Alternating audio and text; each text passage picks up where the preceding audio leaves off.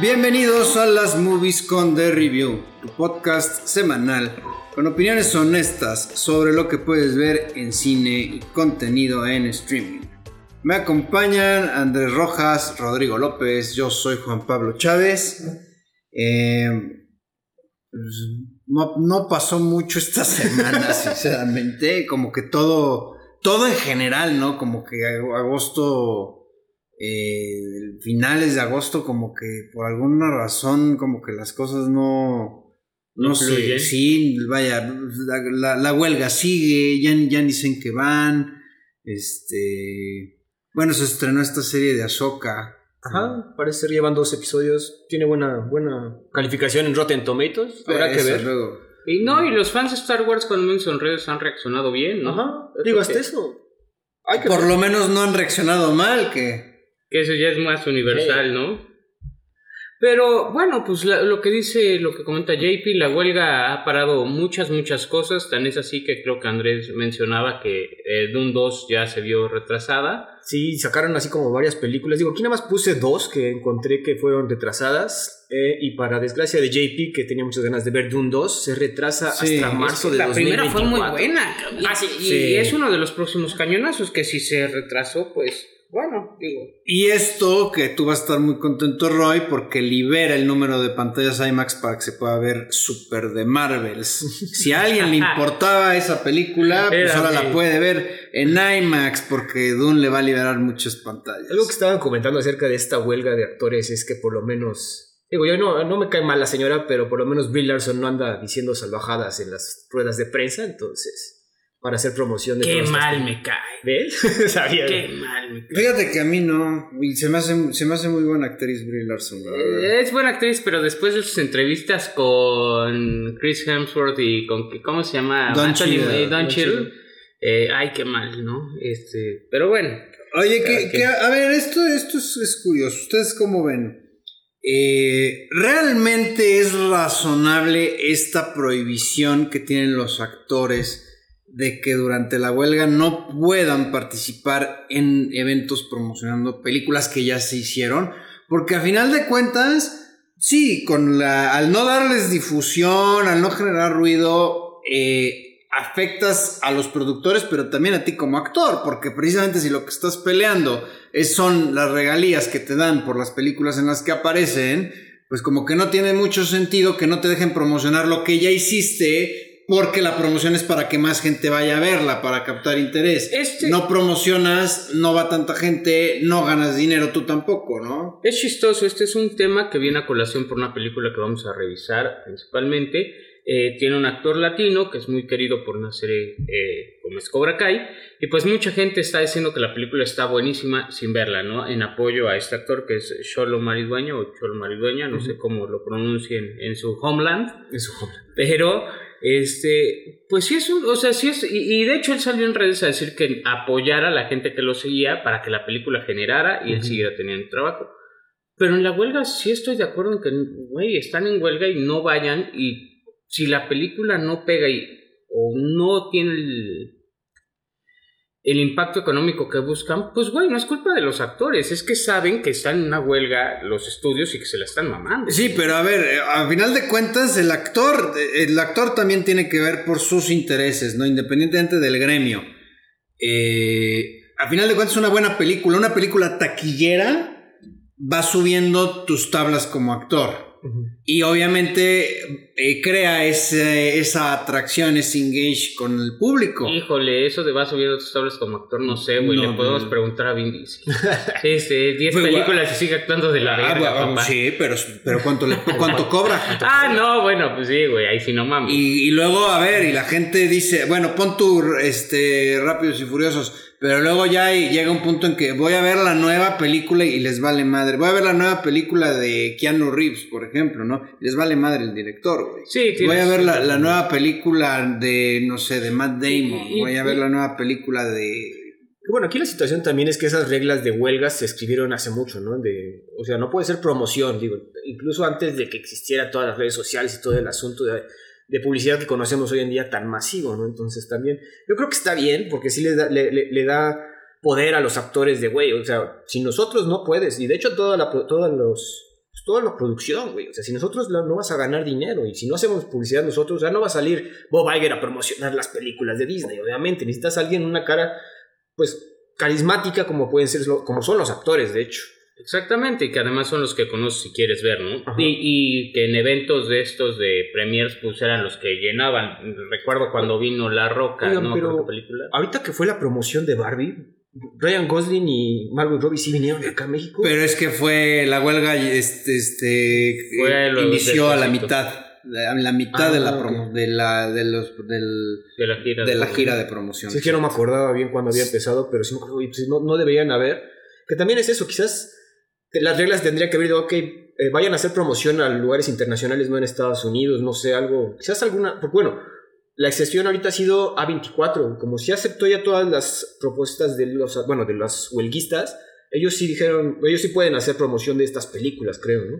Pero pues... Eh, películas chiquitas. Eh, es que el tema también es, y como lo siento yo, está bien por los actores si no se vuelve un tema de divide y vencerás, en, el sentido de que nadie va a estar 100% de acuerdo. Pero, pero de, todos modos, a ver, son ya trabajaron, güey, ya lo hicieron, sí, en eso, ya cobraron. Sí, en eso estoy de acuerdo. pero, pero la idea es que cobren más. Exacto. Eso sí. O sea, yo es lo que digo. Pero, pero el argumento, y, digo, no sé si sea ese el tuyo, a mí se me hace un poco ridículo de, es que ¿por qué le pagas una película que ya hiciste si quieres ganar más y tu película está perdiendo? No, güey, porque lo que debí de haber ganado desde hace mucho, me lo quieres pagar con otra película, güey, ahora sí que me das mitades para darme un entero con dos, güey.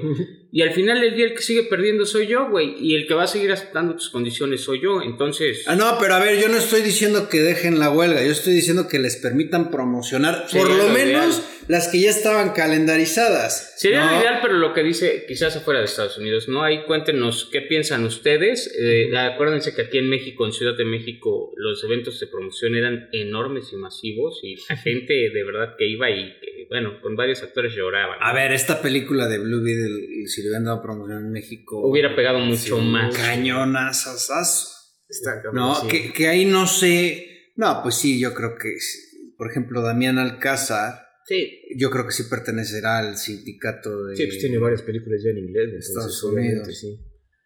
bueno, bueno, y aunque no perteneciera, pues siendo honestos y reales, eh, si el señor sale a promocionarla, pues no mucha gente pues, sabe, todo, tiene Una, tiene un arrastre ahí. Sí, yo, yo digo, vaya, pues bueno, peor es nada, yo digo también. Y. Fuera, fuera de sus cosmovisiones políticas pendejas, el señor no actúa mal. Oye, y una noticia que a ti te va a gustar, Roy, a ti que, ah, te, que te, encanta la anaconda. A ti que te gusta la este, mazacuata. Fíjate qué chistoso. Eh, un grupo de investigadores descubrió una nueva especie de serpiente de más de 40 centímetros de largo en las montañas andinas en Perú. Y en su momento la nombraron, ¿no? Y pues no sé, si te sientas y me dejas terminar la noticia, eh, los cuatro científicos decidieron llamar a la nueva serpiente Taquimenoides Harrison Fordi. bueno, honor a Harrison Ford, bueno, evidentemente por Indiana Jones y esta fobia a las serpientes, ¿quién diría, no? Que al final una serpiente terminaría con el nombre de señor Harrison Ford. Digo, es un, un dato, dato curioso. Y cinéfilos, los científicos, ¿no? Sí, claro. también ya se han de haber terminado todos los, los nombres científicos. Dijeron, no, pues, ¿qué, inventamos, güey? ¿No? Pues, ¿qué te gusta? Harrison Ford de una vez ya. Harrison Ford, no mames, se mamaron, güey. Así es. Oigan, y pues el, el panorama no, no, se ve muy, muy halagador en cuanto a estrenos en el cine. Ahorita, este Estoy viendo los avances. Y yo no sé por qué siguen haciendo esas producciones mexicanas. Este, que en serio. A ver, acabamos de, comentar del tema del Ariel. Muchas películas que no habíamos visto porque no han tenido difusión. Y que, no hemos visto, aunque están en streaming. Y unas que ni siquiera llegaron al cine. Y vi unos avances. No, no, no, no. Los que, de miedo, man. Fueron los que nos pusieron en Blue Beetle a todos. Que de hecho estabas tuiteando, bueno, no tuiteándonos, mensajeándonos en vivo de, güey, ¿qué es esta madre? La de la influencer señora, no, A ver, yo, este, hubo dos, que es una de una influencer señora, este, no sé cómo se llame, y otra de quinceañera. La de quinceañera a mí por los actores, y lo digo otra vez, Vero Bravo y Memo, Memo este, el Capitán Harina, sí me llaman la Uy, no mames, no, pero la voy a grabar en A el mí- celular, a aunque mí me, sí me llama voy la a arriesgar. No, no, no, primeros actores. A ¿no? mí sí me López la- Tarso se queda pendejo. Pero no, les tienes no, que no, dar chance, güey. No, no, no, qué sea- Dolores del Río ni qué mis huevos, cabrón. Les Ah, tienes que dar chance, güey. O sea, en fin.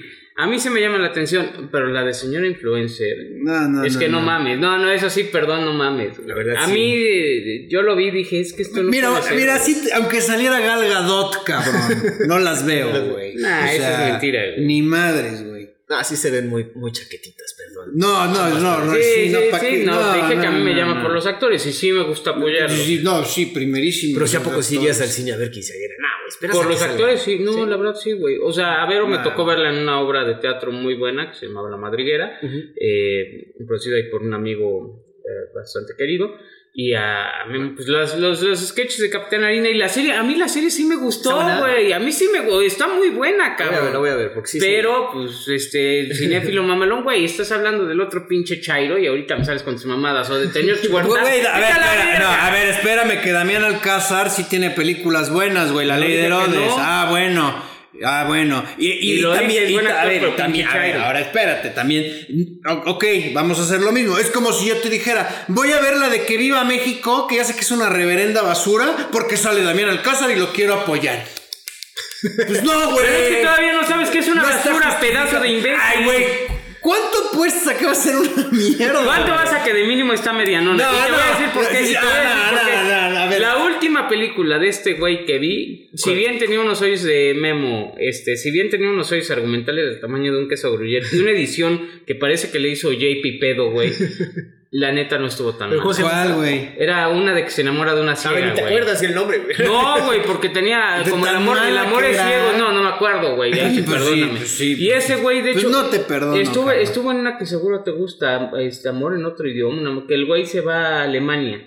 Es- No, la de Vicente Ramón. Ramón. Ah, bueno, esa sí está buena. güey. Ah, No, pero esa sí se. Ay, A ver, es, pero a ver, espérate, ¿ves?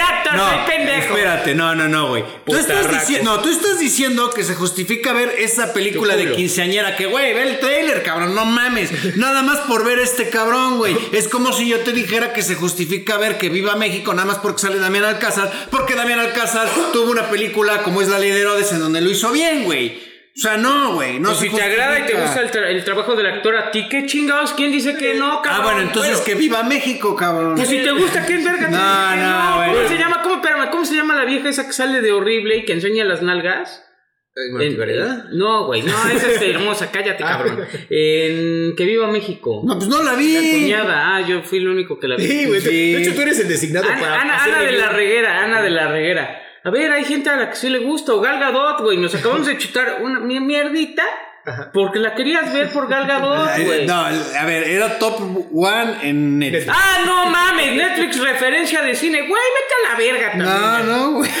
O sea, cabrón. Es que esos argumentos son pendejos. No, güey, lo que pasa es que estás, estás invitando a la gente que vaya al cine a ver una película que, que a simple vista es una mamada, güey. Y no se me hace justo para la gente que nos está escuchando. No, a ver, hay gente a la que sí le gusta el cine mexicano. Esta se ve de las que a mí me parece que valdrían la pena. Cada año sale algo que no, está, cada año sale algo que no está tan pinche. Y No sí lo digo, tan pinche. Estás recomendando quinceañera. No, güey, no la he visto. Bueno, Yo digo que bueno, si la quieren ir a ver, vayan. No, por eso, te toca hacer el review. güey. Sí, ya, Entonces, vas ya tú y ahí nos cuentas. Claro. Pero bueno, ya para, no pas- para pasar a lo que la gente puso el No, podcast. ni madres, pongan su opinión. ¿Qué pedo? Pues todavía no, todavía no sale, güey. No, no, del debate, pedazo de pendejo lento. No me hables así, cabrón. No me hables así, cabrón. Señores, esta semana tocó ir al cine dos veces porque hay dos películas que teníamos que hacer review. La primera es Blue Beetle de 2023, ya habíamos comentado que íbamos a hablar de ella. ¿De qué va? Un adolescente mexicano encuentra un escarabajo alienígena que le otorga una armadura con superpoderes. Eh, Así dice la reseña. Así reseña. No encontré un carajo. Pero bueno. No encontré un carajo. Así dice IMDB en español. El director es Ángel Manuel Soto, que tiene otras películas como La Granja y Charm City Kings. Yo no he visto ninguna. Exitazos. En su casa. en su casa.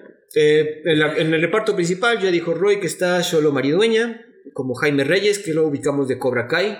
A Bruna Mackenzie, Markenzie, perdón, como Jenny Cord, que solo tiene series ahí varias en, pues nada destacable.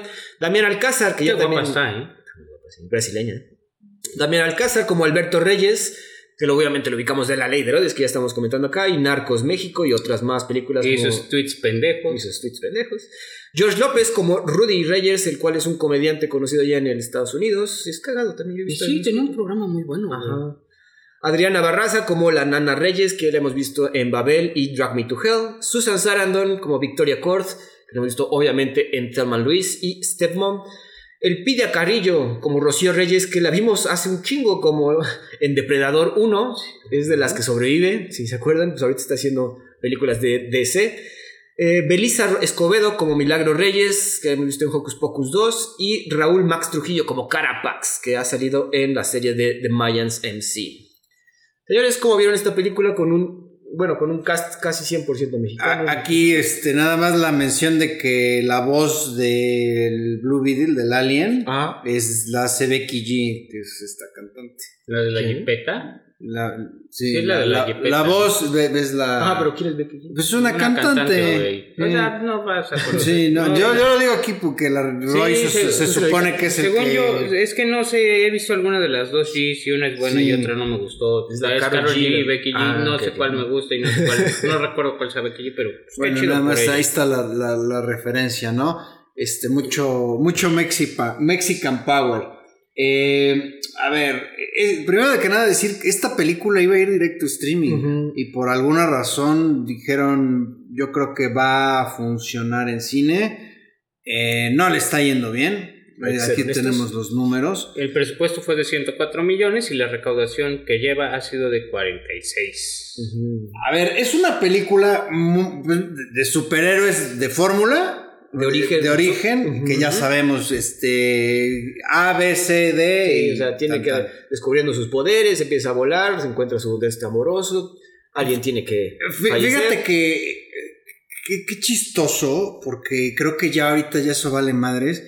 Pero normalmente, eh, cuando el personaje no tiene poderes y los adquiere, pues hay un momento en el que tiene que aprender a usarlos, ¿no? Como que, como que eso es lógico, ¿no? Lo, lo comento de una vez, porque al rato vamos a hablar de otra cosa. Pero como que sí es básico, ¿no? Que aprenda a usar los superpoderes, sino que nada más de repente ya sabe usar todos y ya rompe madres. Digo, y y tenemos todo, como ¿no? el ejemplo todo el Spider-Man de Tobey Maguire, toda la Sí, escena de cómo aprende a usar sus poderes, pues es... Esto es más bien como un Ant-Man.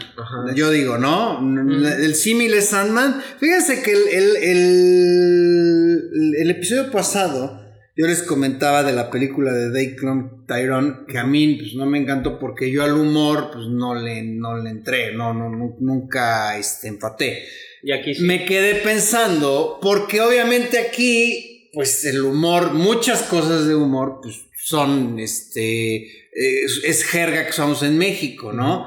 A mí muchas cosas sí me hicieron gracia, pero por, pues ahora sí que porque soy mexicano. Ey, Yo no sé, eh, pues, público estadounidense, qué tanto entraría ¿El en gringo ese- común? exactamente en- con ese humor, ¿no? Bueno, también comentar que esta película está hablada mucho el español. O sea, gran parte del diálogo entre la familia de, de los reyes, pues es en español y creo que sí es un atractivo para, el, ¿cómo dices? Pues, los mexas, tanto de Estados Unidos como acá de México. Pero sí, para el gringo común, yo creo que también eso la apostó de ese, a- bueno, y Warner Brothers a que este público iba a ir en mucha gente a verla, mucha, mucha gente de, de ascendencia mexicana, pero pues parece ser que no está haciendo el resultado. O igual la están viendo pirata. ¡Ah, se Es mamó! probable. Sí. A ver, lo real es que en Estados Unidos sí tiene una recaudación bastante ¿Decente? significativa, pero en Latinoamérica no ha pegado como ellos, ni, ni de cerca como esperaban. ¿Pero por qué? Y esto sí va a crítica de DC y no en mal pedo. Es que lo decíamos con qué película fue la pasada, con The Flash. ¿A quién le importa ya una película de algo que sabes que ya no va a seguir, güey? Bueno, pero esto se supone que sí va a seguir, ¿eh? O sea, que sí- esto sí es como el parte, ya salió James Gunn a decir que esta es la, primera, primera. la primera de todo su universo, ¿no? Entonces, sí tiene como trascendencia y de hecho hay una escena post créditos que... Que hay que- dos. ah, ah, también, yo no quedé Sí. en la última. Sí, la segunda es un homenaje al Chapulín Colorado. Ah, ok. Es el mismo, lo mismo que ves del Chapulín Ajá. Colorado, la animación es la mismita Ah, al final. Sí. Entonces, bueno, eso, ese hacer referencia con toda la cultura mexicana, yo creo que fue un acierto para cierto sector. No le está sirviendo como. Y está raro que en Latinoamérica no esté recaudando tanto porque quieras o no, pues, 100 patas con, con, los, pues, con toda la familia, ¿no? Y creo que es un concepto importante dentro, porque como dices, es demasiado genérica en su eh, eh, historia de origen de superhéroe, pero los personajes son los que lo levantan, yo creo. Aquí, aquí la, digo, la premisa, que, que no les estoy spoileando nada porque en el tráiler vemos todo, pues es básicamente que Jaime, eh, por bueno, a ver, viven en una, existe una ciudad muy moderna, etcétera. Que es Miami, entre eh, comillas. Ajá, y están las afueras, se llama Palmera City. Palmera City y Edge, no me acuerdo, Edge Case o algo así. Ajá, entonces Palmera City es donde vive pues, los inmigrantes. Este, y eh, obviamente, pues es son las afueras de una gran ciudad que es todo tecnología y que está controlada por una corporación. Que, principalmente era gente latina, y eh, bueno, después lo comentamos porque al final hay una escena de eso. Y, y, bueno, y aquí, pues del personaje Jaime, Jaime Reyes, eh, pues quiere sobresalir, inician que está recién graduado, entonces este, necesitan dinero, que la casa, pues los problemas que, que este, pues, muchas familias eh, pueden llegar a tener, sobre todo quienes viven pues, en estas zonas marginales, ¿no? Y son inmigrantes.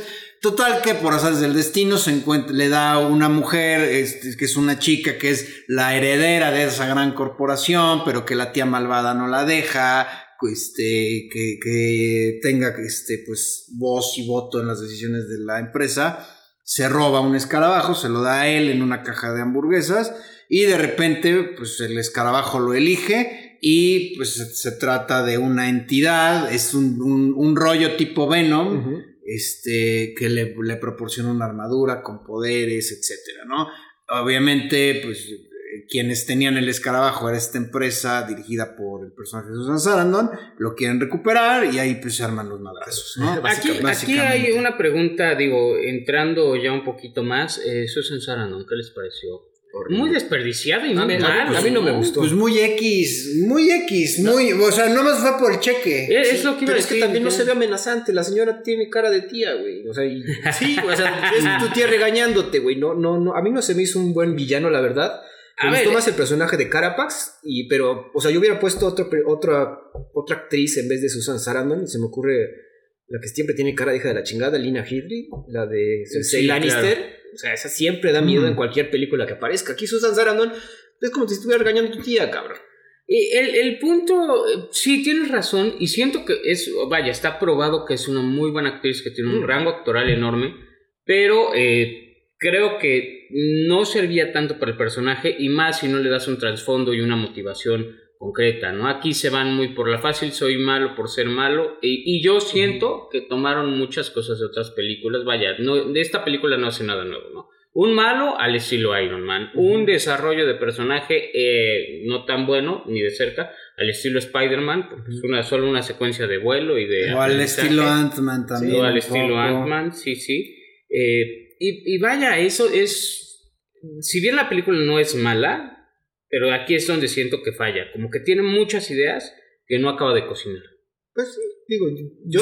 bueno, yo nada más tuve el problema con el villano. Esta Victoria Cord, reitero, ¿no? Podía haber sido otra actriz más amenazante.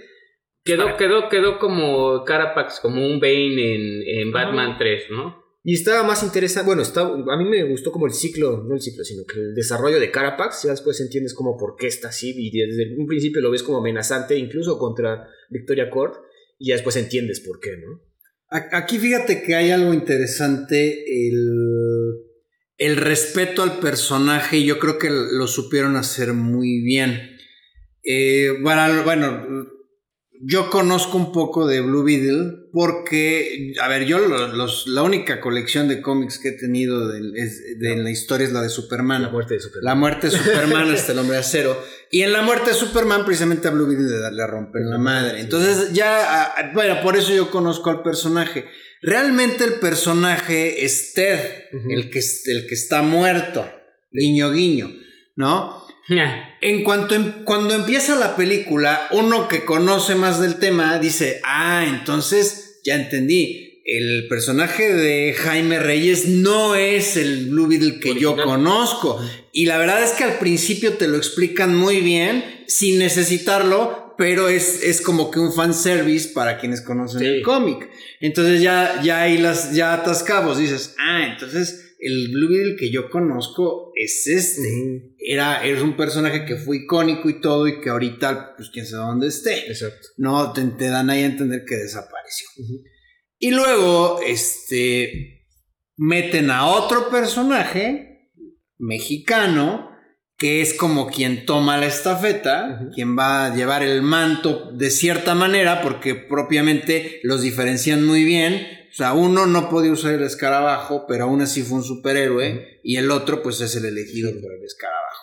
Que Bueno, aquí les puse la trilla que el personaje de Jaime Reyes debuta en los cómics hasta 2006. Entonces, pues si eso quieras o no, es un personaje del Nuevo. nuevo siglo, o sea, del siglo XXI casi casi. Digo, es como un Miles Morales. Si tenemos como que todos los personajes de las películas de cómics que hemos visto son personajes viejos, quieras o no. Solo como Miles Morales y eh, aquí en este caso Jaime Reyes, pues son como del siglo XXI.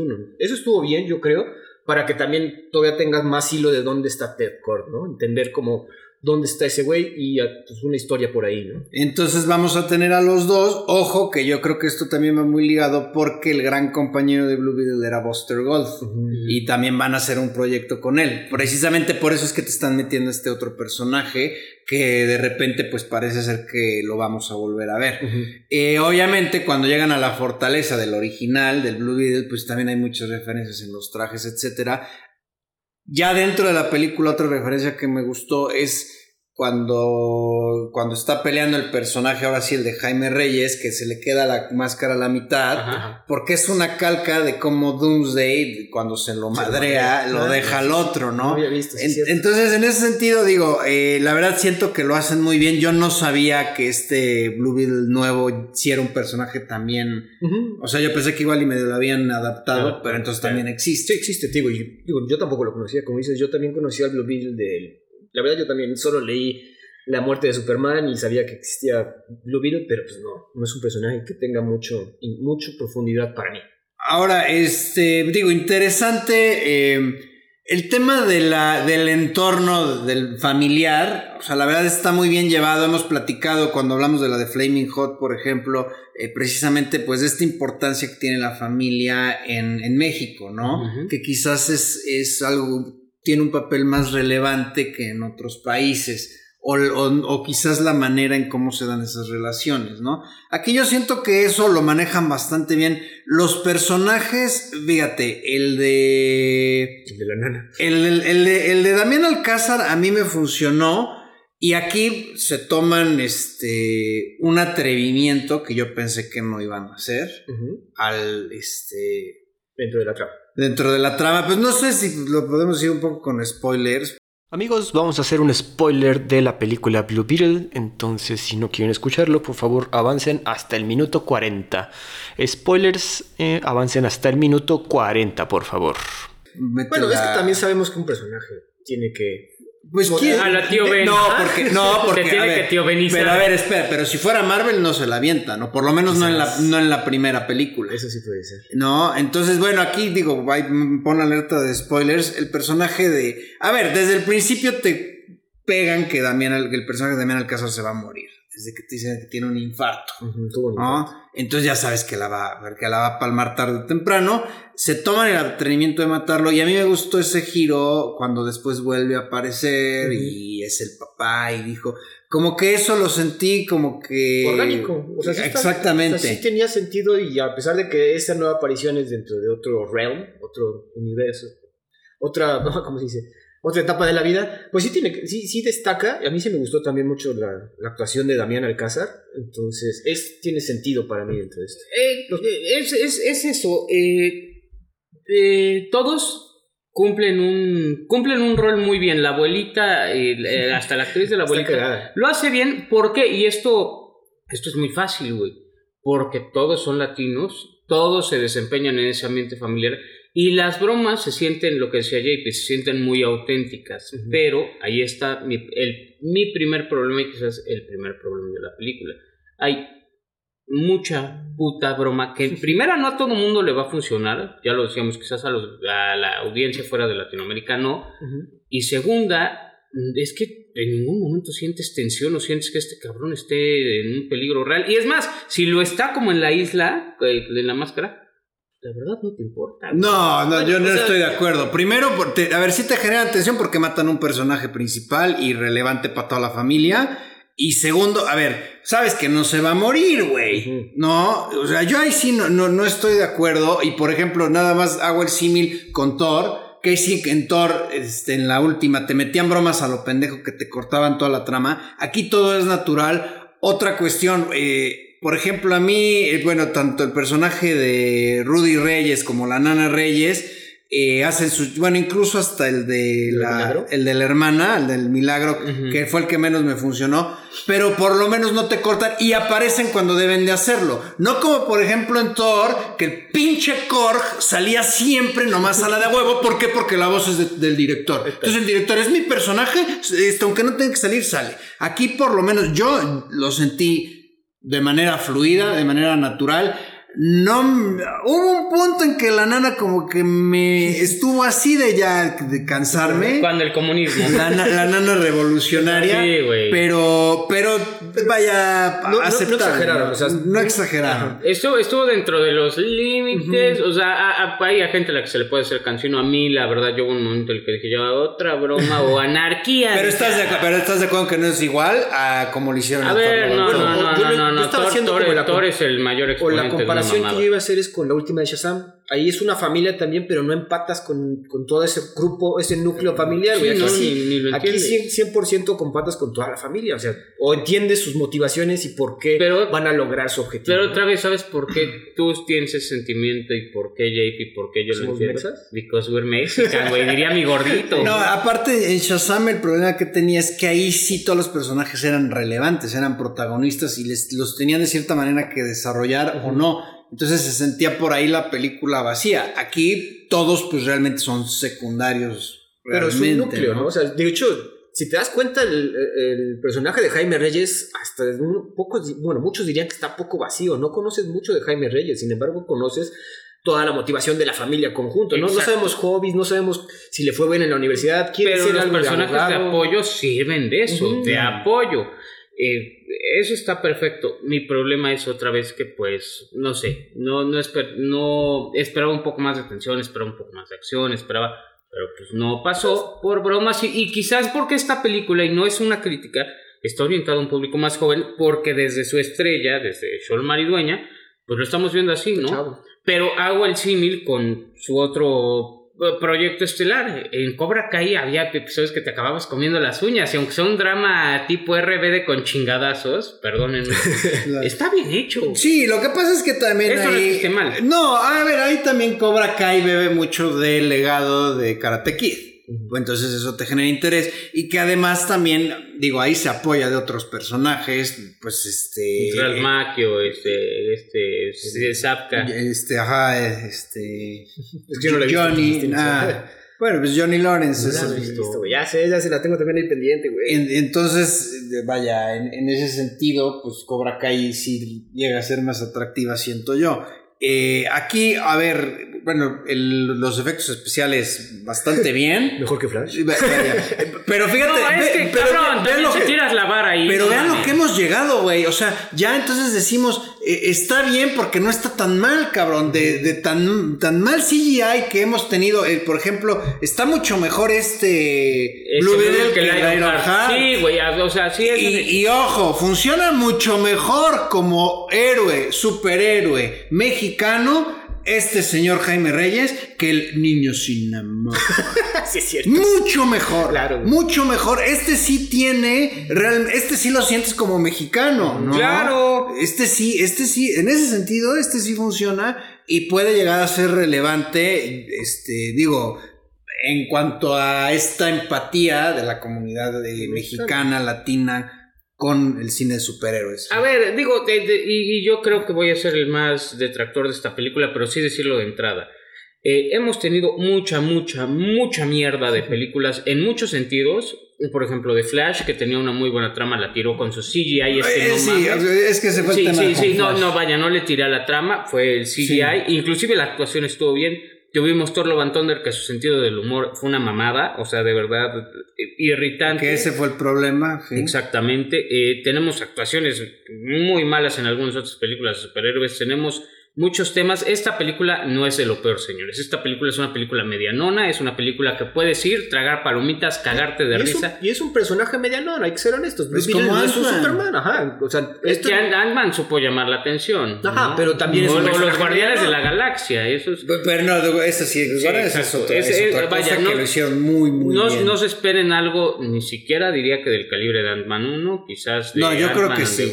No, yo creo que sí, como Ant-Man 1, un personaje, un héroe que a pesar de que no es tan relevante, etcétera, te, te llega a caer bien, te interesas por él. Yo sí la pondría como a la par ahí de hasta ciertamente, hasta cierta parte mundano, o sea, no tan súper, que a pesar de que el escarabajo viene del espacio, no te pone algún, algo cósmico ni épico, sino es la vida de este cabrón, de un chavito de 22 años que recibe poderes. Y es, Y, y de su entorno, porque tiene mucho, todo el tiempo que ver, ¿no? Inclusive desde la cultura de los coches o este, ese tema de apoyar a los vecinos, que es que esa pinche escena se me hizo una mamada. Pero, o sea, se me hizo una mamada de cómo lo, lo proyectan porque está muy cagado. Oye, y, y aparte el final, este, se avientan un Rápidos y Furiosos también. El final se parece mucho a las de Rápidos y Furiosos. La- Les faltaron las coronitas. ¿no? La única, la única broma que sí me encantó y dije, a ver si no sale con alguna barrio bajada que haría yo, es cuando abraza a Jenny y le dice que la va a llevar y algo pasa. Este, es- eso me encantó, güey, porque creo que es la reacción honesta del 90% de los que vamos a ver la película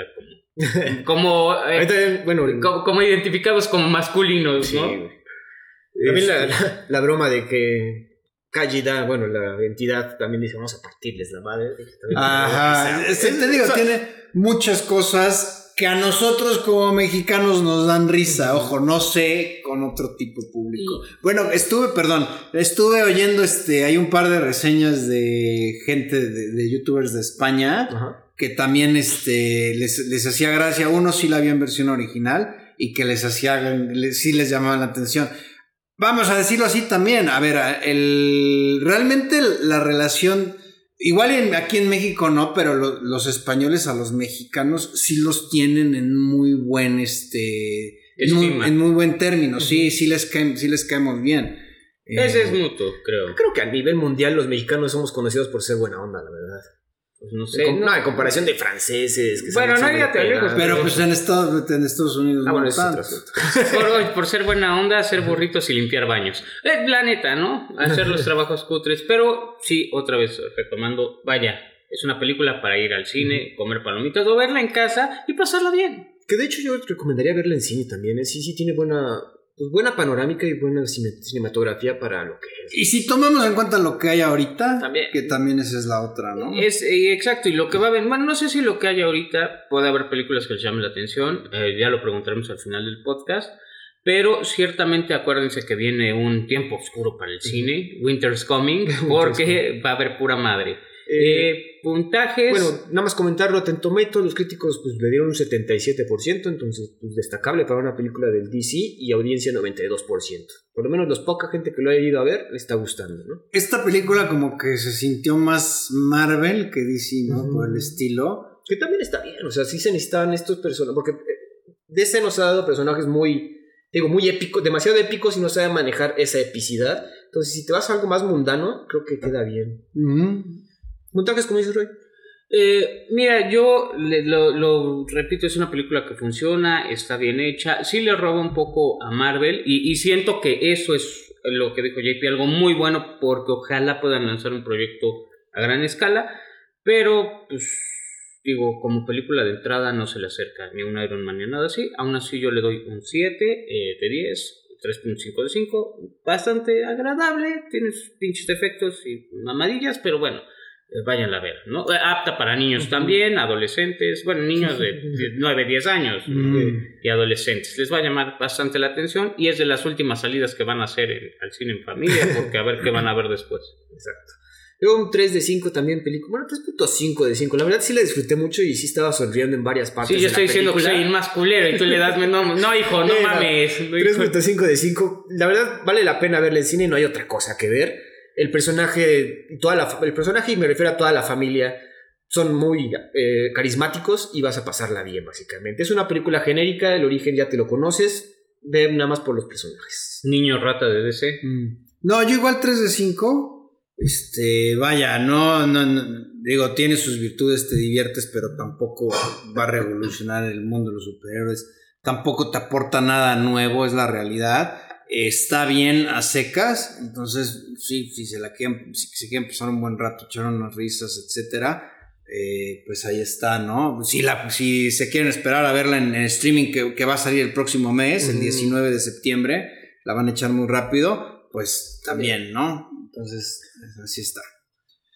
Y bueno, ah, No, no, las no, tortugas mutantes, Teenage Mutant Ninja Turtles, Mutant Mayhem, Caos Mutante, le pusieron en español. Las tortugas ninja Ca- Caos Mutante, película de 2023, película de animación, está en cines. ¿De qué va? Pues las tortugas ninja, no sé por qué son ninjas, trabajan para ganarse el amor de la ciudad de Nueva York mientras se enfrentan a un ejército de mutantes, ¿ok? Director Dave Rowe me sorprende porque hizo The Mitchells vs. The Machines y Kyler Spears que hizo el, el storyboard de este, los Mitchells. Los escritores Seth Rogen. Eva- Ivan Goldberg y, Jay- y Jeff- el mismo Jeff Rowe. Presupuesto 70 millones y ha recaudado 119 millones, le está yendo bien. En el reparto, eh, pues como las tortugas y Abril dando la voz porque es de animación, pues ahí son unos niños este, actores. Y tenemos además a Seth Rogen como Bebop, eh, pues lo hemos visto en Superbad, Funny People, etc. John Cena como Rocksteady, que lo hemos visto en Peacemaker. Eh, Rose Byrne como Leatherhead, la hemos visto en Neighbors y en Insidious. Paul Rudd como Mondo Gecko, lo hemos visto en Ant-Man, en eh, 14 Years Old Virgin, en, en Friends, incluso en- Sí, cierto. el esposo de Phoebe. Ice Cube como Superfly, lo hemos visto en Trick Kings, Friday. Y el señor Jackie Chan como Splinter, que pues a Jackie Chan lo conocemos de muchísimas películas. Es todo un icono en el género eh, pues de, A ver. de acción ninja, ¿no? De entrada, Este- de entrada destacar creo que, eh, pues bueno, aunque tiene muy buenos, eh, muy buen cast de voces en inglés. ¿La vimos en español? La vimos en español, solo tú la viste en No, no, inglés. la ah, vimos todos la vimos. no había. Ah, entonces valió madre. No, ha- había, una, había una función nada más, pero está cabrón. En inglés Pero, sí, eh, sí hay. Yo te escucho un poco decepcionado. Yo también, güey, ¿por qué? Yo no entiendo por qué chingados Mm. vas a hacer una película de las tortugas ninja y no vas a respetar la esencia de lo que son las tortugas ninja. Mejor crea otros pinches personajes. O sea, es que ese, Los- ese las es- caracolas ninja. cualquier pendejada, güey. A ver, Pero que lo de los. no, todo, güey. Todo. A ver, las tortugas ninja. Es que, a ver, yo, yo de niño era muy fan de las tortugas ninja. Tenía mis figuras de Sí, acción, hecho. etcétera. El origen de las tortugas ninja fue un cómic que hicieron un poco como sátira a lo que se estaba viendo en cuanto a las tiras cómicas de superhéroes. El inicio incluso de las tortugas ninja eh, se parece muchísimo al de Daredevil en cuestión de que hay un accidente, se riega un químico, solo que aquí, bueno, bueno, hay un origen en el cómic que es el, el famoso Us le cae a unas tortugas, a las tortugas este, las cuidaba un, un samurái, bueno, un ninja, que era Matoroshi, que tenía una mascota que era una rata. Mata, este, quien sería destructor, Redder, mata a Matoyoshi, les cae el, el luz y ellos se transforman, pues Splinter en este, el en, maestro en- Splinter. en el maestro Splinter, en un mutante, en una rata humana y los las tortugas, pues en lo que conocemos. Y por eso, como Splinter era la mascota de Amato Yoshi, es que sabe ninja, marciales. artes marciales. Y por eso le enseña a los muchachos a ser ninjas, ¿no? ¿Cuál es el objetivo? Vengarse de Shredder y sobre todo controlarlo porque él tiene esta organización que es este, el, El Foot Clan. El Foot Clan, que lo hacían, eh, hablando de Daredevil, comparado con la mano, Ah, con sí, The sí. Hand. Dicen, dicen ¿No? que el Foot Clan, su miembro principal en el mundo real es Quentin Tarantino. La- y- y a partir de eso el cómic empieza a tener relevancia. Sacan unos muñecos, unos juguetes, y dicen, pues vamos a hacerle su serie animada. En la serie animada cambian un poquito el origen y ahí las tortugas eran las mascotas de, de Amato Roshi. Y entonces les cae a todos el luz. Este señor, en cuanto le cae el, el- el- este líquido, tiene contacto con una rata y por eso se convierte en Splinter. Y las tortugas, pues en eso. Porque ellas habían tocado a Matoroshi, era lo último que habían tocado. Entonces, pues así es como se crearon. Por eso son ninjas. No viendo YouTube, güey. Ya de entrada ahí la están cagando. O sea, ¿y, y por qué son ninjas? No, ah, no, pues es que este, te- tenían que enseñarles a defenderse y pues ahí está el YouTube, aprendan. Aprendan. Y entonces ya son unas pistolas solamente viendo puro YouTube. Ah, bueno, chingón. No manches, no, no, no, poca madre. O sea, ya desde ahí, pues obviamente para uno que es fan de la franquicia, dices, pues esto no, no, no, esto a mí me parte la madre. Ya desde ahí de entrada. Ahora, los nombres de las tortugas ninja se Eso- sí me pone afectó. a Mato Roshi porque él, pues, era un fan del Renacimiento, cultura. Leonardo, no, porque es que, espérate, Leonardo por Da Leonardo da Vinci, Donatello por Donatello, Rafael por Rafael Sanzio, Miguel Ángel por Miguel Ángel Bonarotti. De huevos, Que son ¡ah, de la música que De- le parole. De, de niño aprendías cultura, cabrón. Aprendías. No, aquí. Leo, Mikey, Ralph y Don. Ah, qué chingón. Pero O no, sea- o sea, no mencionan por qué. No, no, Es no. no, No, no, es que no se llaman así. No se llaman Leonardo, se llaman Leo, Mikey, Ralph y Don, güey. No, Ya. O sea, ¿No sabías eso? No, bueno, o sea, pero es que no me fijé en la película. Dije, ah, o sea, como que ahorita que lo No, a mí mencionas. sí, a mí eso sí me causó. Y, y- e incluso, a ver, en la, en, la, en la serie animada, hasta Splinter explicaba. Y por eso yo los nombré como mis artistas de renacimiento favorito. Leonardo, y salía Leonardo con las espadas. Miguel Ángel, así. Bueno, güey, no, aquí ni madres, ¿no? Entonces, pues ya desde ahí, este, pues de entrada, a mí pues, me parte mucho, me, me, me, me decepciona la película. De, eh, Seth Rogen, que es el que escribe esta madre, dice, es que yo soy muy fan de las tortugas ninja. Pues no parece, porque les diste en la madre a toda la esencia. ¿Por qué son ninja, güey? ¿Por qué son ninja? Porque su papá era ninja. ¿Y por qué? Bueno, porque o una de dos, o era la mascota de un ninja o él era el humano ninja. No, aquí es, es aparte, a ver, es, es- él era el sensei Splinter. Aquí es un viejo mugroso, decrépito, que te da asco, que ese es otro problema que yo tuve. A mí, o sea, la animación y todo, la técnica, sí está interesante y todo. Los personajes me daban asco. Ver a una rata besuqueándose con una cucaracha me da asco. Me da asco. Ni modo, me da asco. Te perdono la Abril O'Neill Missy Elliott, que es Missy Elliott. O sea, eso, mira, te puedo decir que incluso es irrelevante porque la trama, que ese es un punto que tiene a favor, se enfoca en que las tortugas pues son adolescentes. y son Los vemos, son niños, son adolescentes, eso tiene sentido, ¿no? Pero todo lo demás es que dices, eh, para madre. La historia, pues la historia es una historia súper genérica, no le voy a pedir más, es una película para niños, eh, que aún así hay cuestiones, y, y Roy, eso tú lo has dicho en, en mil veces, que no porque sean para niños los tenemos que tratar como idiotas, y para mí no tiene sentido que al final, de repente cuando le tienen que, cuando tienen que bombardear al monstruo final, no expliquen por qué lo van a bombardear con esa cosa. Porque hace- de repente, Pues pues abrir- dijeron, ¿no? Sí. Que las pistolas desmutazaban. Sí, la- Pe- sí, no, pues sí, pero, pero no dicen, o sea, Abril dice, creo que tengo lo que va a funcionar, pero no sabe por Ah, qué bueno. funciona. O sea, por, eh, o sea, si hubiera dicho, es que yo me robé la moto y se atravesó un mutante y le salpicó y lo desmutó. No, algo sí se ve, güey, pero no me acuerdo. No. No, no, no, no se ve. yo- no. Este, de tres, tres cosas aquí que quiero preguntar.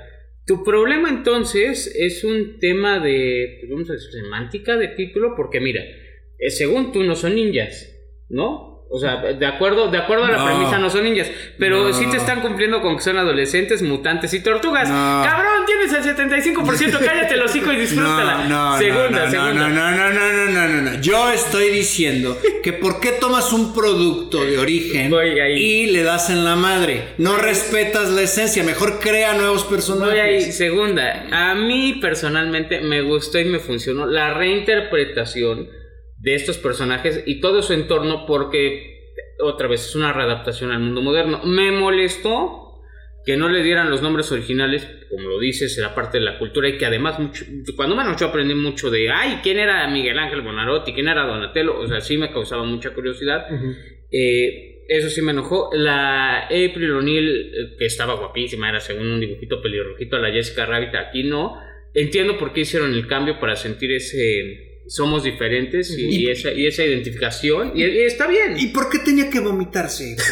ah, eso. es que son, sí, pero son personas que Pero bueno, pero es que acuérdate de dónde vienen estos güeyes. Seth Rogen y Van Goldberg nos dieron Superbad, nos dieron Y, que sí son. ¿Cómo se llama la de, güey, la buenísima Piña Express, no? Piña Express, o sea, es, es humor gross. O sea, y de ahí viene. y la tercera y la tercera. Güey, ¿qué habrá durado más? ¿La pelea contra el malo o la rabieta de Jake? Ah, bueno, eso es- de- No, pues no es rabieta, es que simplemente pues a mí me molesta que algo, que, que un- o algo a, a lo que tú le guardas este cierto cariño, no con lo que creciste, le den en la madre tan feo. Yo entiendo, pues sí es que es para readaptarlo para nuevas generaciones, pero es que crea nuevos personajes. Es que ha habido. Es que ¿Tú lo sentiste mal?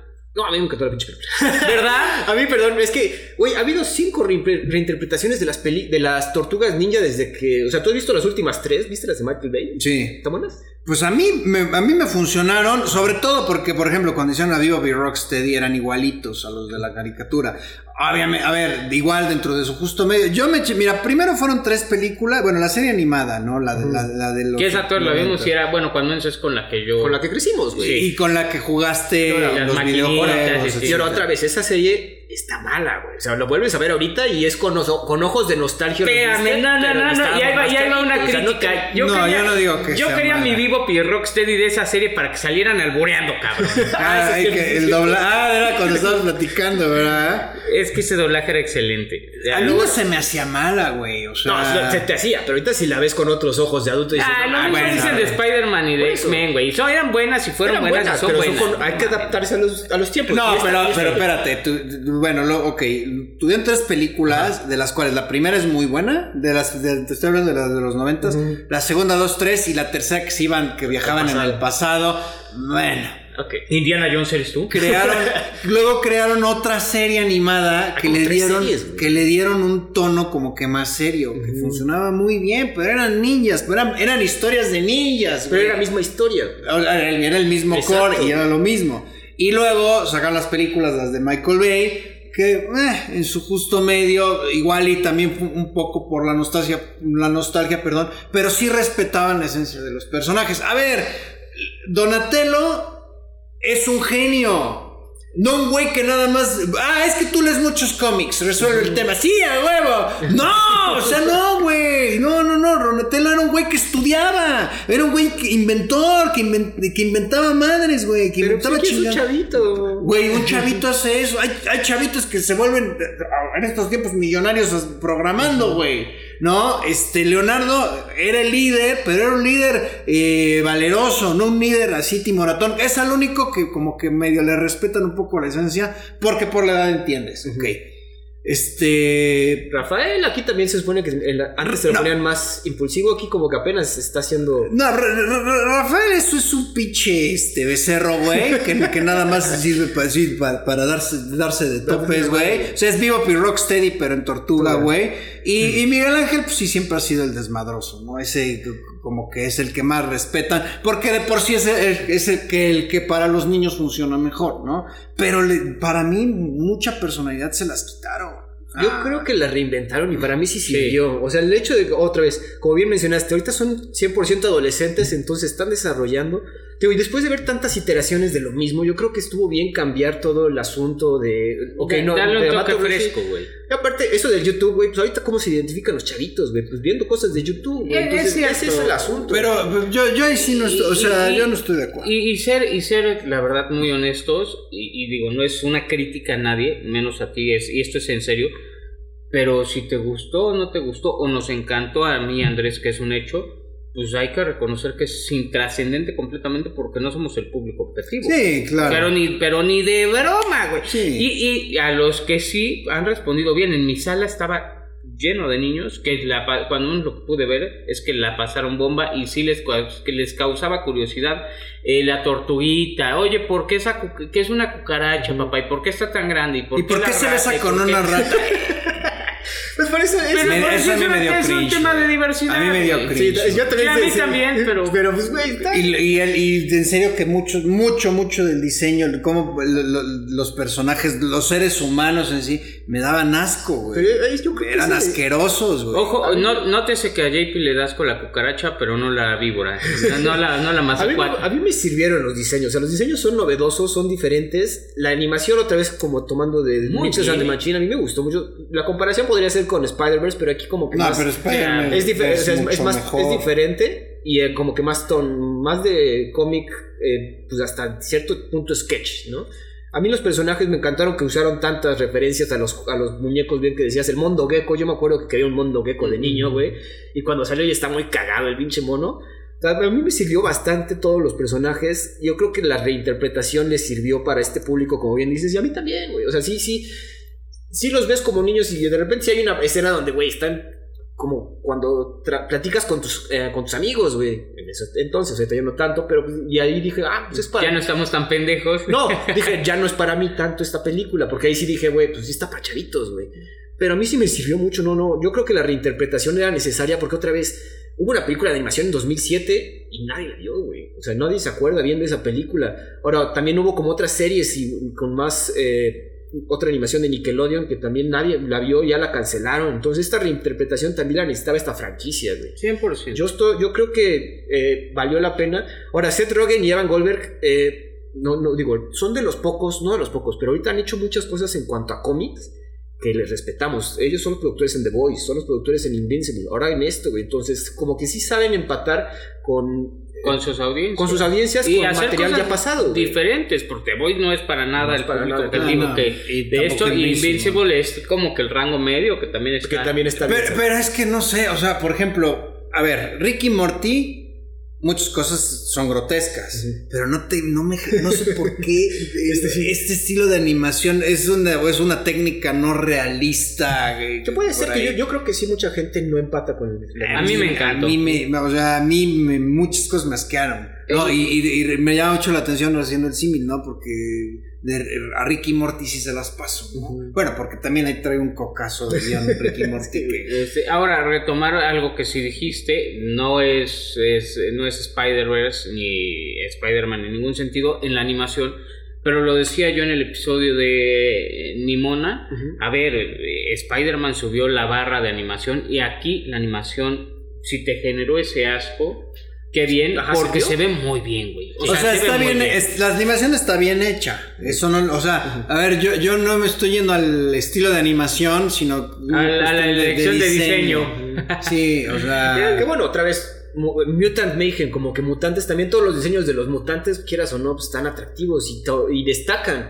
Llamativos. los diseños de las tortugas son individuales. Por antes las, Eran bueno, los diseños eran igualitas. Ahí ¿no? de bebés Aquí están sí- de huevos, También están cagaditas. Pero aquí sí ubicas cómo es Don, como el de los lentes. ¿Por qué Mikey tiene frenos? ¿Quién le puso los frenos, cabrón? Pero no te importa porque pues, el diseño lo, lo, lo- Sí, lo amerita, sí, güey. sí, Entonces, sí. eso a mí me, me gustó bastante. Y digo, comparan, como que empecé a ver la de, de 2007 y está muy genérica. O sea, en comparación, y es la misma rutina que ya conocíamos. Esta por lo menos me da unas cosas nuevas de las que, de las que nutrirnos.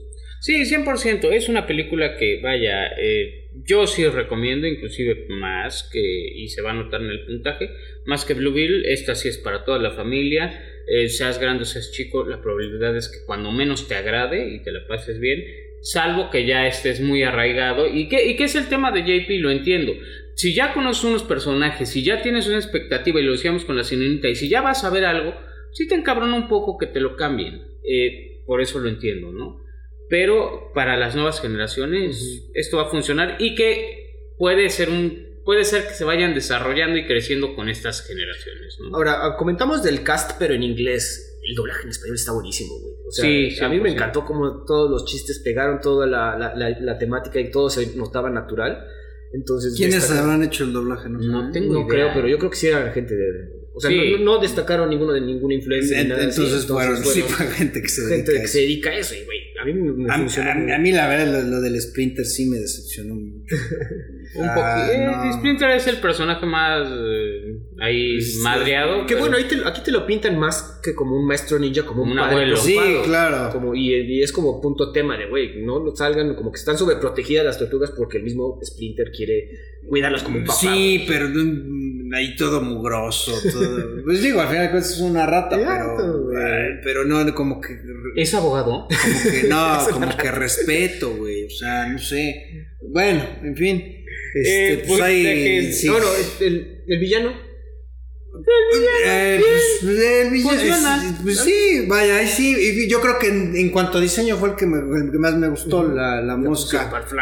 No, Que digo, también esta tuvieron que mover el, el, el canon y hacer que, por general, la supermosca era Baxter, no me acuerdo cómo se llama el Baxter. Stockman, Baxter Stockman, eh, igual le pasa lo mismo que Splinter, se fusiona con una mosca. Aquí te lo cambian, de que es, la- es el hijo de. Que también tiene como ese símil con las tortugas, que es el hijo de, de Baxter, ¿no? Claro. Eh, y al final, pues va a salir destructor, ¿no? Que estuvo bien eso, que no lo usaran desde un principio, yo creo que para, para hacer un, Para ir un haciendo. poco más tranquilito, más. Sí, más pero, pero aquí el tema, o sea, es que antes existía un vínculo emocional entre Destructor y las tortugas por el tema de Splinter. Y aquí, pues va a ser un mercenario que lo va a contratar esta empresa que se sacaron Oye, de bueno, las nalgas. Ven que la empresa y la. Bueno, la villana maneja unos lentes como estilo el mono de Krang.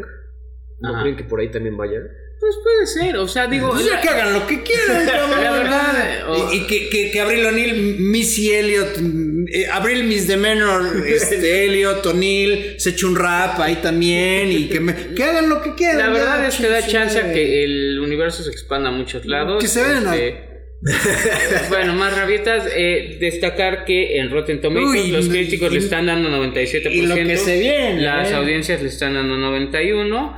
Y bueno, los puntajes que no hemos dicho. Yo voy por un 4 de 5, casi rozando el 5, porque sí me encantó la pinche película, me trajo muchos recuerdos. Yo sí estuve de acuerdo en que reinventaran todo el origen de las tortugas. Teníamos que cambiar a huevo, porque ya, llevamos tantas iteraciones de las tortugas ninjas que las misma, el mismo personaje te lo exige, ¿no? Entonces, un 4 de 5, casi rozando el 5, vale mucho la pena que la vean en el cine. El doblaje está bastante bien y los personajes a mí me, me encantaron. Todos los pinches mutantes están cagados. ¿Qué pasaría si, por ejemplo, sacan una película de Superman y resulta que Superman era, era un hombre normal y lo transforman por radiación? Ahí y el creo que sí es- no existe. Ahí creo que sí es otro asunto. O sea, porque personal, el super- eh, Superman sí es más mitológico. No, man, bueno, es que para muchos Eh, no, güey. Eso, ah. eso sí lo que siento yo. Que, que, que, ok, en base a tus argumentos. eh, Dos de cinco, señores. Esta película es asquerosa ya. ¿Y cuánto duró la rabieta? Este 8 de 10 o 4 de 5. Muy buena, una reinterpretación bastante agradable para toda la familia. De lo mejor que pueden ver en el cine ahorita. La animación está muy bien.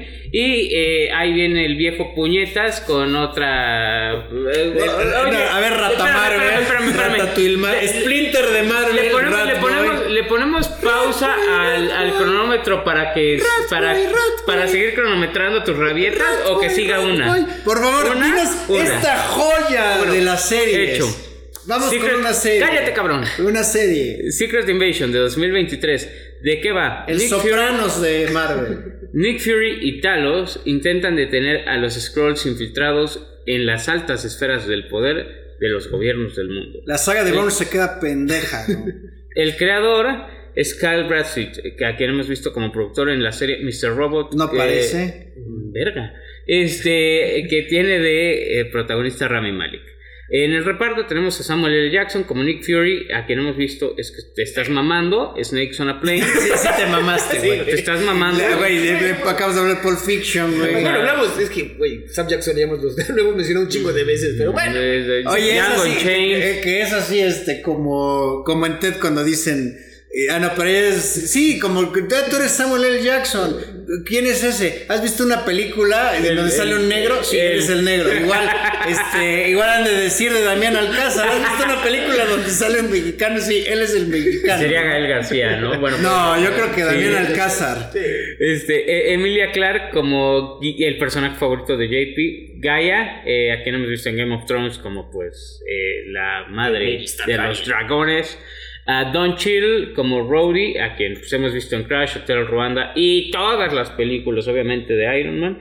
A Kingsley Ben Adir como Gravik, a quien hemos visto en One Night in Miami. Y Barbie. Es uno de los Ken. Es uno de los Kens. A Ben Mendelssohn eh, como Talos, a quien vimos en Rogue One y Ready Player One y mucho One. este, a Charlene Woodard como Priscilla en Unbreakable y Glass. Y a la eh, eh, vaya, la superactriz Olivia Colman como Sonia Falsworth, eh, en la que hemos visto en, No, en Joyride, The en The. Favorite, en The Father. eh, Yo no lo ubico, bueno.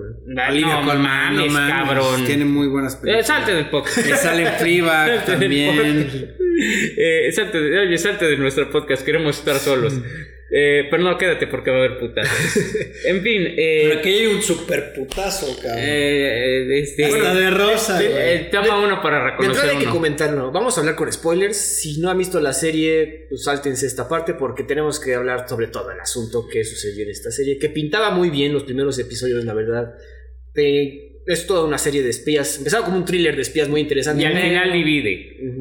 Vamos, a mí, a mí me gustaría que empezara JP diciendo por qué en algún momento dijiste que te estaba gustando mucho y dónde, y dónde falla porque ahí es donde. Exactamente. Es que, a ver, son tres episodios muy buenos. Incluso cu- cuando terminó el tercero, yo decía que era la mejor serie de Marvel. Porque son muy buenos. Sí, eso sí hay que reconocerle. Este. Eh, ¿por qué? Se sale de esta temática de superhéroes y te la pintan como una serie de espías. Sí, este rollo de que es. Los Skrulls, pues es una raza de alienígenas que cambian de. pueden cambiar su apariencia. Y en este, el medio del asunto aquí es que encontraron la forma de adoptar personalidades humanas de manera permanente. Entonces, pues tú nunca sabes quién es Skrull y quién no. Este juego de espías lo empiezan a llevar muy bien. Hasta ese momento, el villano, que es este Gravik, pues, era muy buen villano.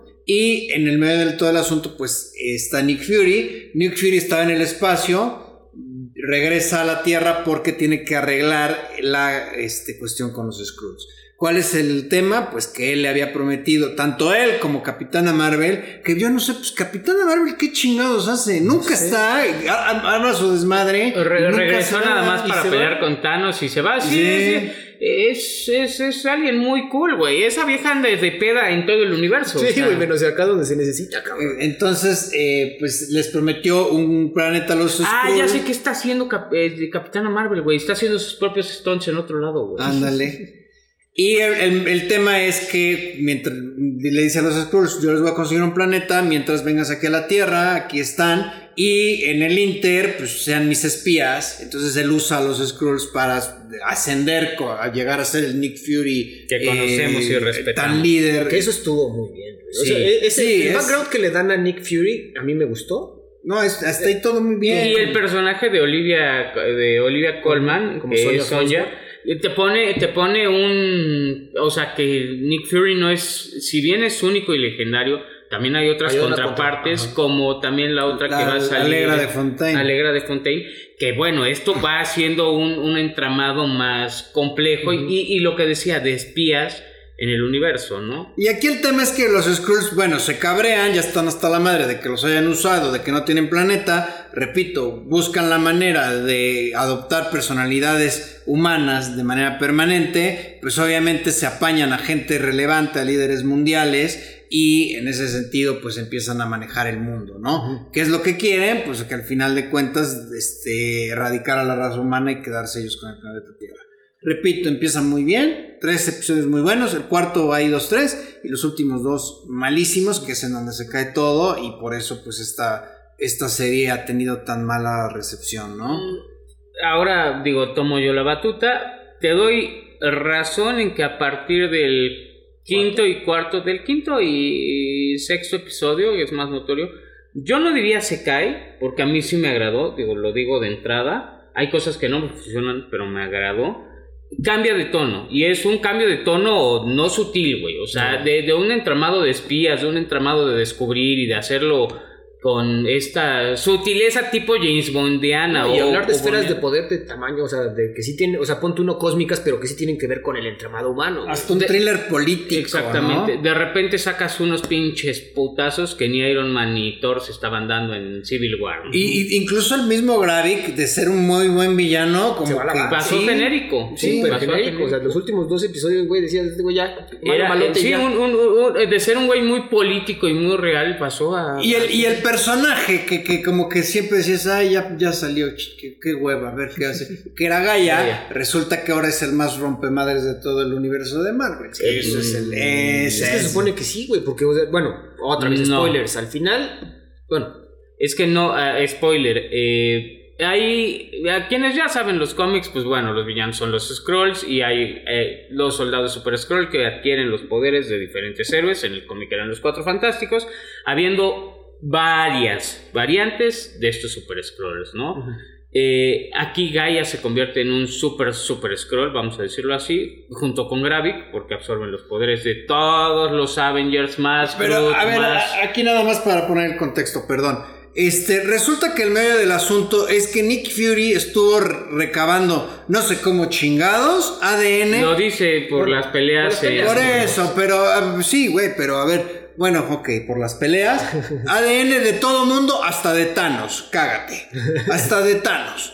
Y lo tienen en un pinche frasquito, entonces Gravik lo que quiere es ese frasquito. Eh, al final, al final Gaia, este, como Nick Fury se tiene que ir a salvar al presidente, pues Gaia se lo le dice a Gravik, a ver, toma, aquí está. Y los, bueno, Gaia disfrazada de Nick Fury para que el otro no sepa que, que está de la chingada esa parte también. y al final los dos tienen los poderes de todos los pinches personajes de Marvel, de todos.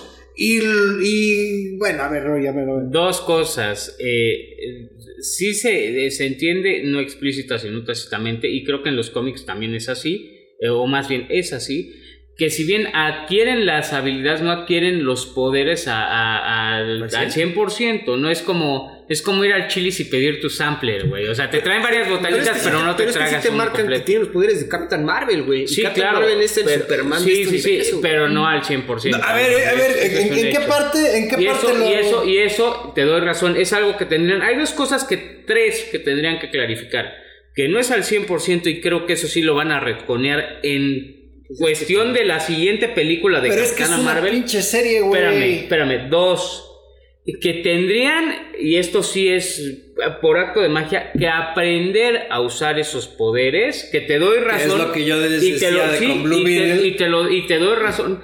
Y tres, que esto puedo entender que sea por cuestión estética, pero, y, y no se ve mal, pero a mí no me funciona, aunque entiendo por qué lo hacen, que en la pelea de, por ejemplo, de Gravik con Gaia, el güey usa el poder de Ebony Maw y el brazo se le convierta de Ebony Maw. Y luego, y luego el brazo de Drax, y luego el brazo de A ver, el- las, las antenas de Mantis. Pero, pero, pero, eh, eh, y ahí soy muy específico con Ebony Maw porque puede ser que un scroll como, bueno, no es que sí dijeron que él sí lo había visto. Y te iba a decir, puede ser que no lo haya visto y que ni siquiera lo conozca, pero sí, según Gravik era el que conocía a todos, ¿no? Eh, Ahí entiendo que es para, ¿cómo se? Para definir que, eh, que tú veas el poder de qué superhéroe o qué supervillano estaba usando. Pero eso ya estaba un poco, o sea, estaba sobrado. Si bien los scrolls lo pueden hacer, porque es algo que sí pueden hacer, es sobrado. No, oye, no, a ver, este, los poderes de Doctor Strange, güey. Pues no es nada más mover las manos, güey. Pues debes de saber No, y usar se supone que magia. para usar magia tienes que pasar años. Hay- hay- o sea, no, no puede ser, o sea, no puede ser que concluyas una serie que iba muy bien con una pelea en- entre dos super seres y ya tienes ahora, en- por eso yo, yo cuando en su momento lo dije, ya vale madre. Tienes un, a ver, tienes una persona que tiene los poderes de Thanos. Pero, pero no son al 100. O sea, eso, Ah, no, a ver, no, no, no, no. ¿En qué momento dijeron eso, que no es, son al eso 100? es lo que tienen que explicar. Ah, y no, entonces, segunda, entonces, nos- entonces aquí entendemos que es al 100. mm, Porque, no ah, bueno. ¿tú qué Tienes que entendiste? entender, que- o sea, te dan a entender que tienen los poderes de todos, no saben. Pero a mí lo que sí me molestó eso de que, ¿a poco ya saben utilizar todos los poderes Eso y saben sí. diferenciar y le crecen Ahora, hay, hay una explicación No mames. Muy fácil que podrían dar, que sería una pendejada, sería una explicación al final del día. Es que la- las habilidades vienen eh, eh, encriptadas en su ADN y tienes el conocimiento que tendría un problema, güey, porque entonces sabrías lo que todos saben, ¿no? Claro. Pero, pero, pero pueden zafarse por ahí. Mira, Solo digo lo que pueden hacer. Hubiera funcionado, porque en, durante toda la serie, que yo no sé por qué no lo, no, no lo hicieron así, este, se manejaba que tenían cuatro, que estaban desarrollando el poder de cuatro seres, ¿no? Que era Groot, el monstruo de hielo de, de Thor, Ajá, sí. este, el pendejín este de Iron Man 3, el, Ay, el ese, que es como de fuego, Sí. este, no me acuerdo cómo se llama.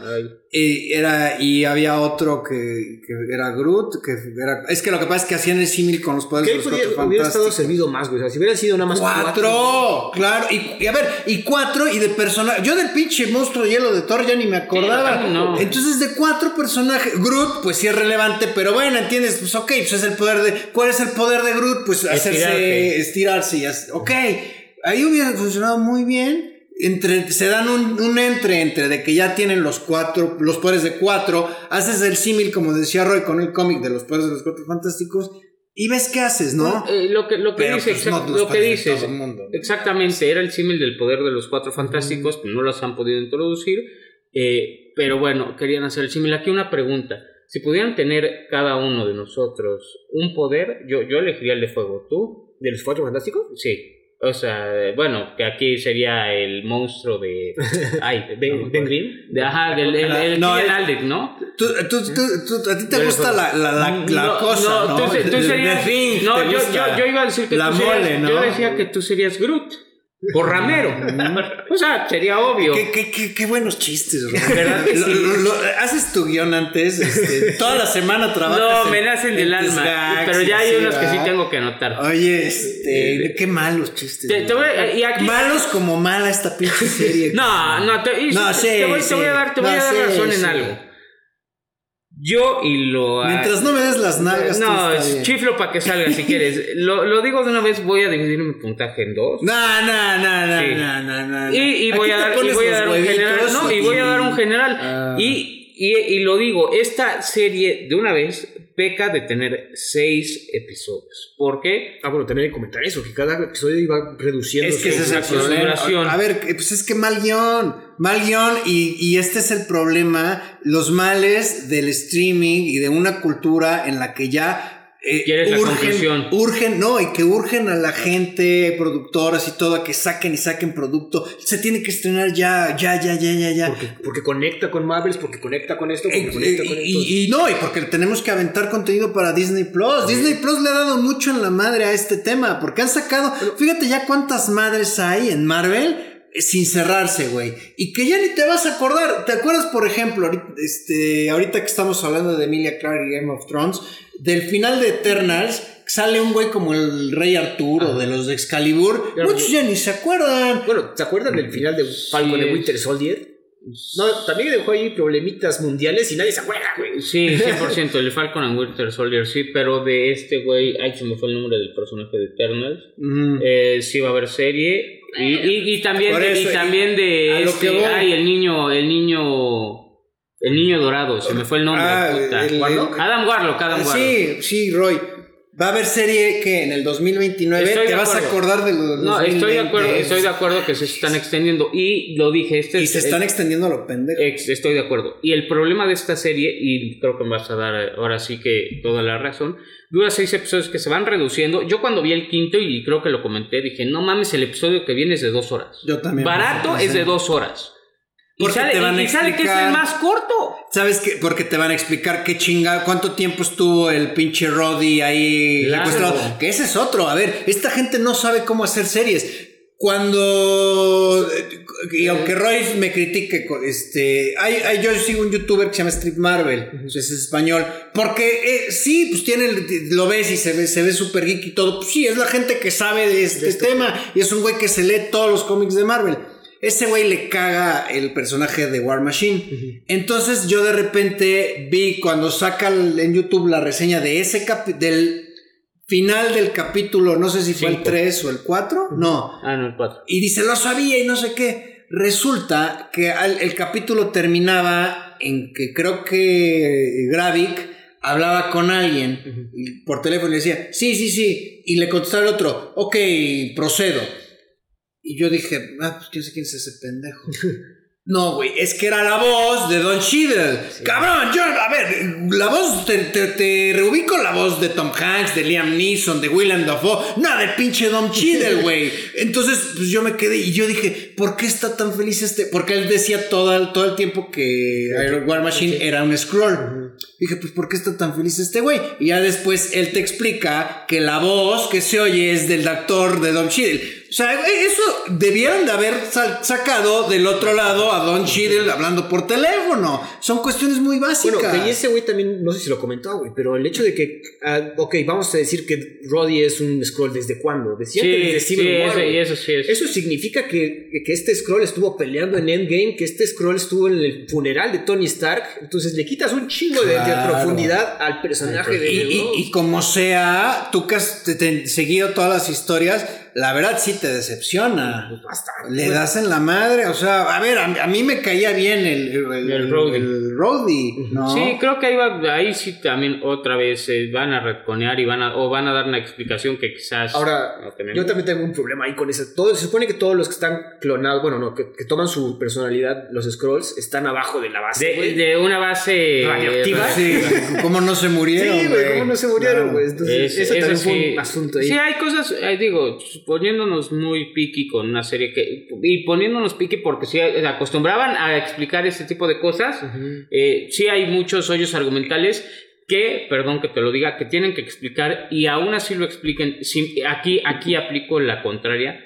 Sin ver lo que viene, que es eh, los de Marvels, creo que no es el lugar, No, ni el medio, ni los actores para explicarlo, porque esa película no logró A ver, nada te, de te- éxito. te voy a decir algo, es que nos ponemos piqui porque empieza bien y tú entiendes que con ese inicio y como Sí, están son- llevando la son trama, dos series diferentes. te van a explicar. Es que ese es el problema. Si, si de entrada vemos este, como Miss Marvel, dos episodios chistositos y lo demás pura cagada, pues ya sabes que no te van a explicar un carajo. y, y vaya, y aquí por lo aquí sí, a ver, llevaban una, una trama con cierto tono y a final de cuentas, pues es un sinsentido, dejan el montón de hoyos, te dejan a un personaje súper poderoso. Ojo, lo van a explicar o no, pero ahorita tenemos un personaje con los poderes de Thanos, cabrón. ¿No? O sea. Sin el guantelete. Sí, claro, Con pero bueno. titán. Bueno, y, ajá, y, de Capitana Marvel, y de Thor. y de Thor. O sea, güey. Ent- Entonces ya puede, entonces es- esta mujer puede agarrar el Mjolnir, por ejemplo. Entenderías No, que no, sí. porque, no, porque el Mjolnir no era por poder, era por dignidad. Y, y, por ejemplo, en el cómic, aunque se le pone el tiro a, a The Think y a. ¿Cómo se llama? Y a Hulk, no, nunca les puede romper la madre. O sea, Hulk sí lo, ha- Tiene lo como hace Tiene los poderes de, Wo- de Hulk, ¿no? Pues, Sí, ajá. y en el cómic se también, supone pero. que está- también en el cómic, en los Super Scrolls, también están un poquito limitados, a pesar de que tienen muchos, tienen como un porcentaje, ¿no? Ajá.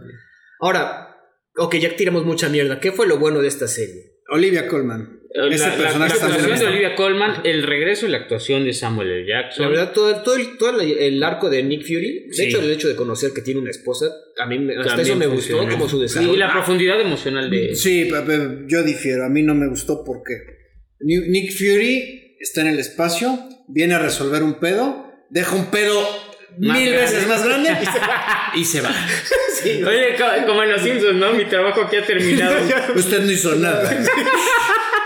Exacto, pero es que eso no fue problema de Nick Fury, fue de los guionistas, cabrón. Ah, no, ah, va, no, va, a ver, estamos hablando de o sea, Nick Fury, no de Samuel L. Jackson, ¿no? Sí. Por ejemplo, este, este asunto de que aquí sí hablamos del tema de Damián Alcázar, este, aquí, o sea, Marvel se aventó el, este, de matar a María Gil, Ah, por ejemplo, en el primero. Y era un personaje. Y le, y le muy- su- Marvel le sube el tono en ese sentido, vemos, porque es una serie de espías, de su- hay muertes, etcétera. En ese sentido, pues sí está, eh, sí iba bien la cosa. Este, pero pues al final lo acaban concluyendo de una forma súper genérica, te dejan el montón de hoyos, un personaje súper poderoso. Claro, que yo decía, pues ya, pues ya, ¿para qué vemos las demás series? Si en cualquier momento llega Gaia, que es el peor Y- personaje para colmo. y era, y era lo que te iba a decir. Y aquí eh, no es crítica a la señora Emilia Clark, creo que puede tener buenas actuaciones. No, a ver, espérate. Pero- Emilia Clark es de las actrices más sobrevendidas de Hollywood. Emilia Clarke no es buena actriz, perdóname. No, no, no digo, no digo, no digo que no sea sobrevendida. Es que digo que puede tener buenas. Ahí el ser problema de haber actuado en una sola serie más de 10 años eso Es que te- arraigas. ajá, pues te queda un poco stunt el- tu capacidad actoral, güey. A mí A ver, no me encantó. güey. Emilia Clarke tiene, yo que yo me acuerde, la de Me Before You, que lo hace pésimamente mal, y a veces así. Es la de las calcetas, ¿no? Sí. Tiene una de Terminator que nadie vio. La de Rogue One, que No, tampoco es así que digas, ay, qué bien. De- de- no, eh, pues es la protagonista de Rogue One. Sí, claro. Eh, No, estoy muy chécale. seguro. Es No. claro que sí es la que sale, de- es la protagonista de Rogue One. De la Jim Gerson, ¿no? Es otra. No, claro que es Emilia pero, pero según yo no. Pero sí, también estoy de acuerdo. O sea, Emilia Clarke no es una actriz O relevante. sea, y aquí- es una actriz de, de, de comedias ahí, este, de chick flicks y etcétera. Sí, que debería ser Yo eso, güey. Porque también, o sea, otra vez, después de trabajar en una serie por 12 años, este, o sea, te vas a quedar con ese personaje y tu rango actoral no puede No, aumentar. sale en Han Solo, no en Rogue One. Han Solo. Ah, en Han Solo. Eso. Que también otra vez Entonces, yo no ¿quién es la de Rogue One, güey? Ay, no mames, güey. Quién sabe quién es, pero bueno, no es. Ponle.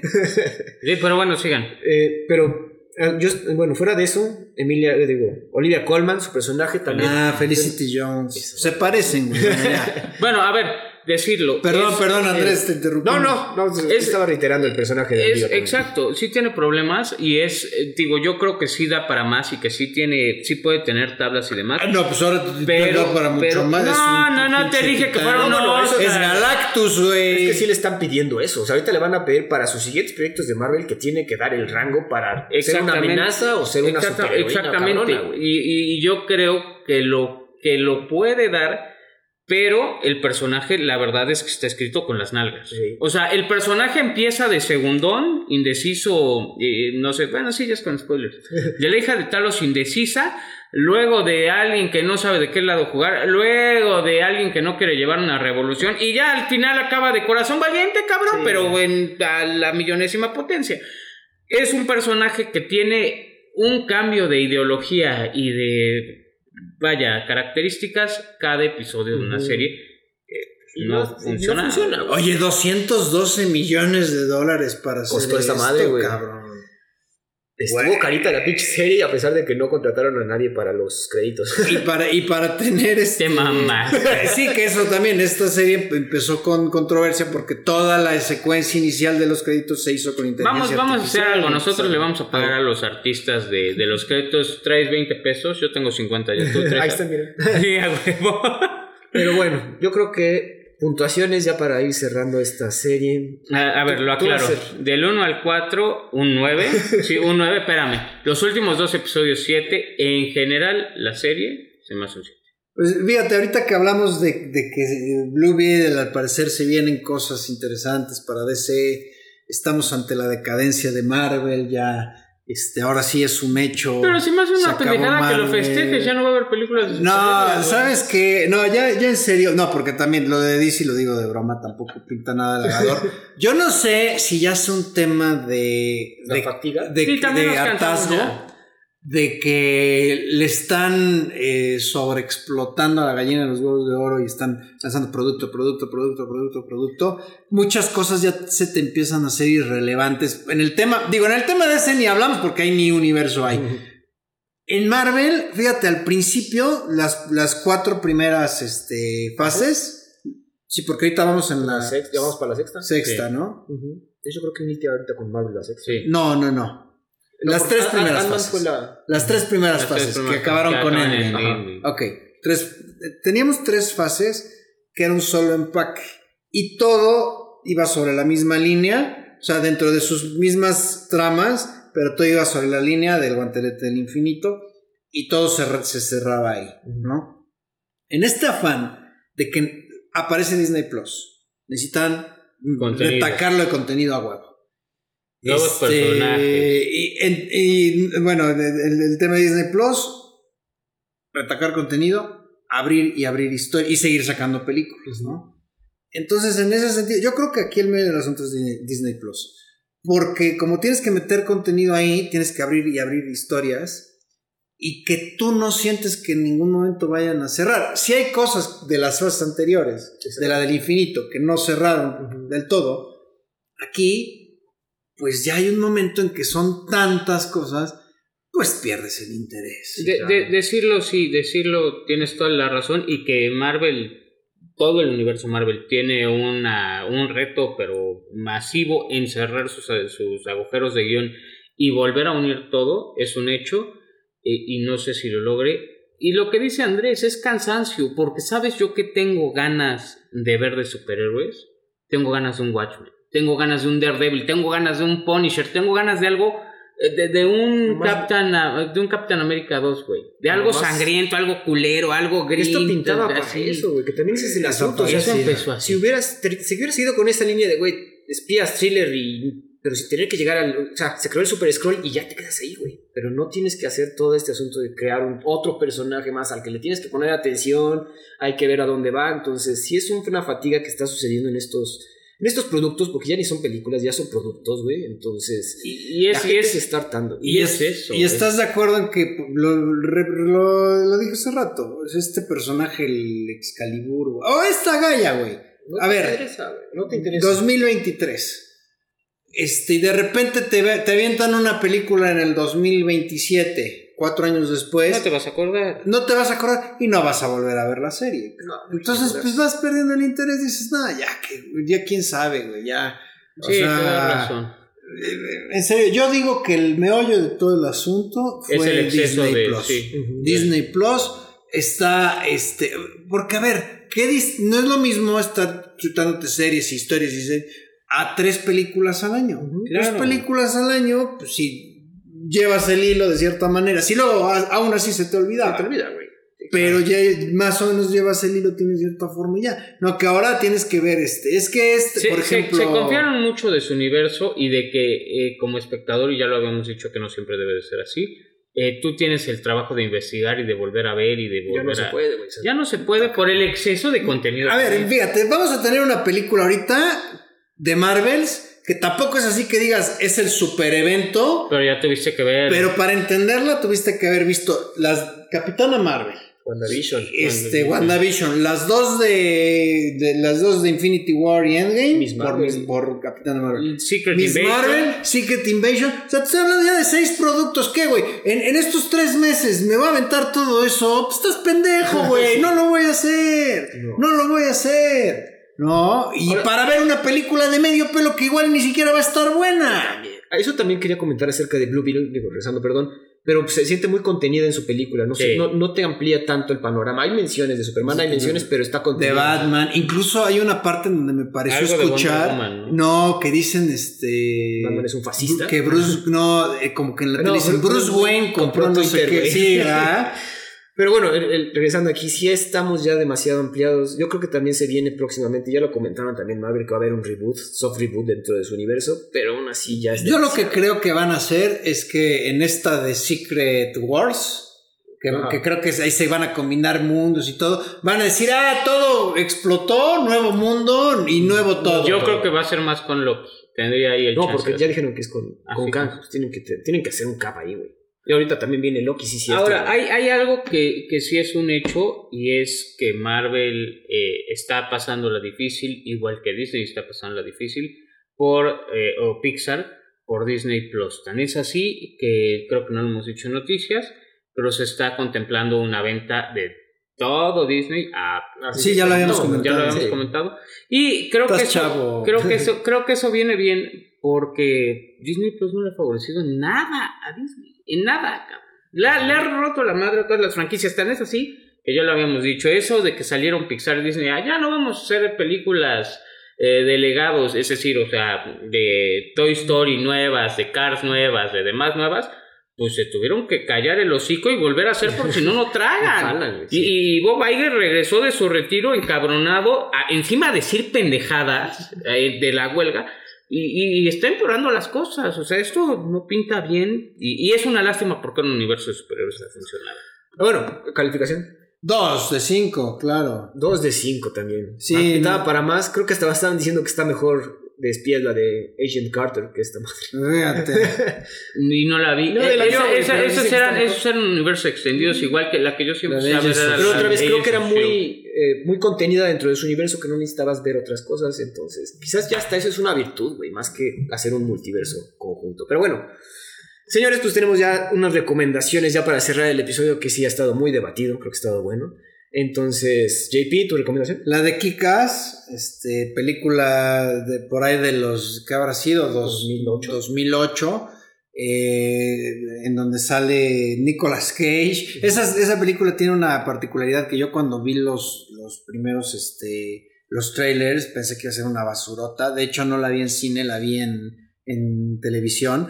Y cuando, vaya, la verdad me sorprendió, ¿no? También, Este, sobre, ajá, y este Aaron Taylor. Aaron Taylor Johnson como Kikaz, pues es un, es un adolescente que de repente dice, pues yo voy a ser un superhéroe, no tengo ningún superpoder, pues yo voy a ser un héroe, se pone ahí sus mallas, tiene un accidente que de alguna manera le, eh, lo tienen que operar y le da cierta fuerza, este, digo, nada así extravagante, ni de- no, no Wolverine, por ejemplo, pero la verdad el tono este, está muy bien llevado, un satírico, sangriento, pero bastante divertido. Ahí se los recomiendo. Creo que solamente está para compra o renta en Amazon, Apple TV, este, Que la 2 etcétera. también es muy buena y sale Jim Carrey. En la Sí, 2 de Jim eh, Carrey, sí, buenas. es buena. Y la 2 aparte tiene, tiene al al final un buen mensaje. Yo pensé que iba a salir una tercera, pero pues ya no, no siguieron. Quizás fue mejor así. Sí, que se Pero pues ahí está. Yo me voy a ir con una serie que he estado viendo esta semana. Un saludo a los fugitivos que le recomendaron desde hace Saludos. tiempo. Se llama This Fool, que más bien tiene que ver con la cultura mexicana que está viviendo en Estados Unidos. Y como es un par de primos que es, bueno, un primo todo mexicano, todo tranquilo, que su primo sale de la cárcel y pues tiene que readaptarse. El primo que es más tranquilo trabaja en una ONG que readapta a presos. Entonces está muy cagada, muy ligera. Otra vez de cultura mexicana muy, muy, muy a nuestras raíces y tiene que ver con Blue Beetle porque también habla mucho español, todo es chicano, todo es muy, muy, muy cagada. Bastante recomendable, muy ligera si quieren verla. Yo lo comenté hace un rato, a mí me gustaría ver cosas más oscuras de superhéroes y voy a recomendar una que quizás nadie vio en su tiempo porque era de un cómic que no mucha gente conocía, que no a mucha gente le llamó la atención y tiene un elenco eh, pues, que a mí me parece bastante significativo. Es Sin City Ah, del ah, año no, no, no, sé qué carajos. Eh, son, es un compendio de historias eh, chiquillas, pero bastante, bastante buena. Sí, Bruce Willis, Jessica Alba, Elijah Wood, Mickey este, Rourke. Mickey Rourke, eh, a este, Brittany Murphy. Que en paz descanse. Sí, este, sale también, ¿no sale Rosario Dawson? También sale Me parece que sí. Véanla. Es Benicio muy, del muy Toro. buena. También. Este, en fin, eso sería todo por la semana. Muchas gracias y todavía nos vemos. ah, bueno, cuéntenos qué quieren que revisemos porque ya no se viene nada. Sí. Gracias. No olvides seguirnos en nuestra cuenta de Instagram y TikTok de Review. Gracias por su atención y hasta la próxima.